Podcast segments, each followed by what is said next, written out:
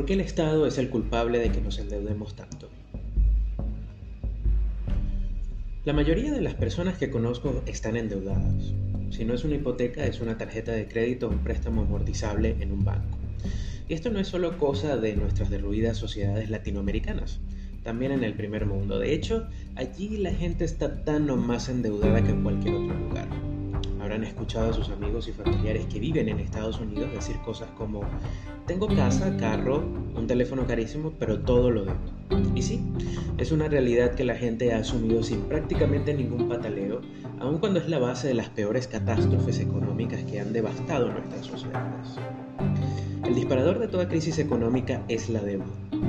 Las crisis ocurren cuando buena parte de los individuos caen en el impago de sus obligaciones financieras al mismo tiempo y hacen que todo el sistema bancario quede insolvente. Los bancos quiebran y a su vez la gente pierde el dinero que había guardado en ellos. Todo el proceso de ahorro, inversión y consumo se paraliza en lo que se conoce como recesión justo después de que el mercado haya depurado implacablemente los emprendimientos no rentables. Pero la deuda es solo un disparador, una manifestación de un proceso más complejo que está detrás y que es la quintesencia del socialismo financiero que reina sobre la humanidad. La gente piensa que el sistema bancario y el dinero que usamos en nuestros días son cosas del capitalismo y no, realmente son las instituciones más reguladas que existen. Hablemos del dinero primero. Surgió evolutivamente como un mecanismo para acabar con el problema de la doble coincidencia de necesidades que se daba durante el trueque pero fue secuestrado rápidamente por los políticos una vez que estos se dieron cuenta de que controlándolo también podían controlar a la gente.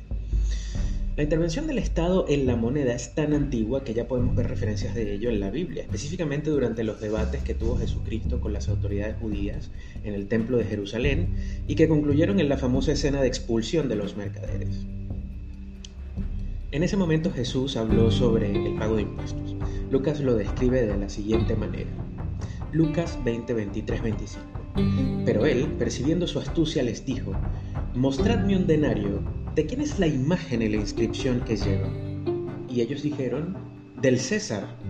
Entonces él les dijo, pues dad al César lo que es del César y a Dios lo que es de Dios. Es una referencia conocida, sin embargo existen ya hallazgos de intervención del dinero en el antiguo Egipto, por poner un ejemplo. Por su parte, la intervención del sistema financiero es quizás un poco más reciente y ocurrió con la creación de la banca central a finales del siglo XVII en Inglaterra. La idea era otorgar el monopolio de emisión de moneda a una única institución a cambio de que ese dinero pudiera usarse de forma indiscriminada para financiar al Estado. Con el paso de los años, este nuevo sistema financiero privilegiado por la monarquía se fue haciendo cada vez más complejo a medida que los banqueros descubrían métodos nuevos para generar beneficios. Uno de esos métodos fue la reserva fraccionaria. El banco otorgaba al ahorrista una promesa de pago, un vale, válido por el dinero que este último depositó en un principio. Aunque en esencia no era dinero, ese vale podía ser utilizado como medio de pago y era cómodo sobre todo en transacciones altas. Los banqueros se percataron de que la economía podía moverse solo con el uso de estos vales y sin necesidad de movilizar el dinero o el oro de sus arcas. Eso los llevó a pensar que podían apropiarse de una parte de ese oro ocioso para sus negocios personales, manteniendo otra parte en ellas para poder cumplir con los retiros esporádicos de los clientes. Haciéndolo sin más, sin embargo, estarían cometiendo un delito de apropiación indebida pero como habían trabajado en crear una estrecha relación con el Estado, este último les permitió hacerlo sin ser criminalizados. De allí que los bancos no tengan en sus arcas todo el dinero que depositamos en ellos. Se calcula que en el fondo hay solo un 2% del total. Aún así, no nos dicen que se han apropiado de nuestro dinero, nos muestran depósitos a la vista de los que supuestamente podemos disponer cuando queramos. Si lo analizamos con detenimiento, entenderíamos que los, bancos están, que los bancos están creando dinero de la nada, pues dan capacidad de pago sin respaldo a los ahorristas. Los economistas de la escuela austriaca explican que este mecanismo es responsable de abrir una brecha entre el ahorro y la inversión que conduce a errores sistemáticos en el emprendimiento y por tanto a las crisis. Su explicación técnica pasa por fundamentos económicos profundos que no son precisamente fáciles de entender, pero que tienen que ver con la inflación y con el hecho de que todas las instituciones financieras tienden a coordinarse como si fueran una sola empresa. Recomiendo que vean el documental Fraude, ¿Por qué la gran recesión? Una película de 2012 que explica todo esto y que está gratuita en YouTube. ¿Y qué tiene que ver todo esto con, nuestras deudas? Se preguntarán. Pues mucho, si no todo. De forma natural, la economía tiene ciclos no predecibles y multicausales. En palabras simples, se definen como momentos donde hay capacidad para gastar, consumo, y momentos donde no, ahorro. Entonces, todo el comportamiento social se acondiciona a esas realidades a través de los precios, que son los más importantes indicadores de la acción humana. En las etapas de ahorro, las economías tienden a capitalizarse y a reducir la preferencia temporal para crear proyectos de negocio que madurarán a largo plazo y que darán origen a bienes y servicios que se consumirán en la siguiente etapa. La capacidad de crear dinero de la nada que tienen los bancos hace que la gente tenga la sensación de que ha habido una etapa previa de ahorro que dejó recursos disponibles para el consumo y para la inversión. Esto se traduce en bancos queriendo obtener intereses de ese dinero de nueva creación y por tanto persiguiendo al público para venderle productos financieros como créditos o préstamos con condiciones muy asequibles. Dinero prácticamente gratis. Como sabemos, el dinero de nueva creación tiene un efecto de alza de los precios de los bienes y servicios en el mercado, de inflación, y por tanto da pie a un círculo vicioso en el que los precios suben, la gente se endeuda, los precios vuelven a subir y la gente se vuelve a endeudar. Además de eso, los sistemas políticos eh, propician el endeudamiento creando normativas laxas que prácticamente dan impunidad a todo el que caiga en el impago. Nadie va preso por deudas, a nadie le incautan bienes por deudas, la inclusión de morosos en listas negras eh, tienen fecha de caducidad, etc. En el fondo, los regímenes políticos han convenido que la mejor forma de financiar el crecimiento económico de sus países es a través de la deuda y no del ahorro. Han creado sus beneficios en función de esto y no quieren que deje de ser así. Entonces, ¿cómo alguien podía quejarse de otro por ser moroso si probablemente la deuda del Estado para el que contribuye supera con creces su capacidad de pago? Es justo allí donde empieza el debate de la deuda como una opción de vida. ¿Qué onda esos padres, abuelos y gente que vivió en un mundo muy distinto al de ahora?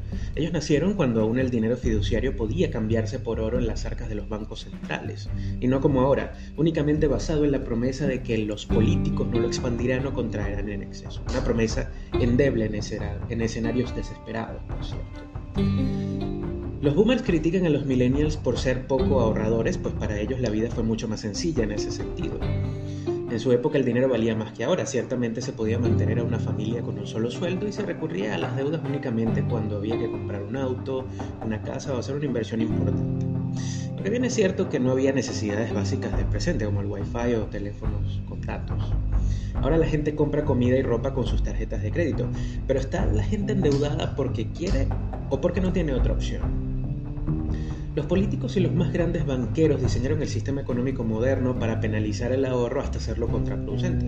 O sea, la gente no ahorra no por falta de sentido común, sino porque el sentido común va en dirección contraria. El que ahorra tiene las manos atadas.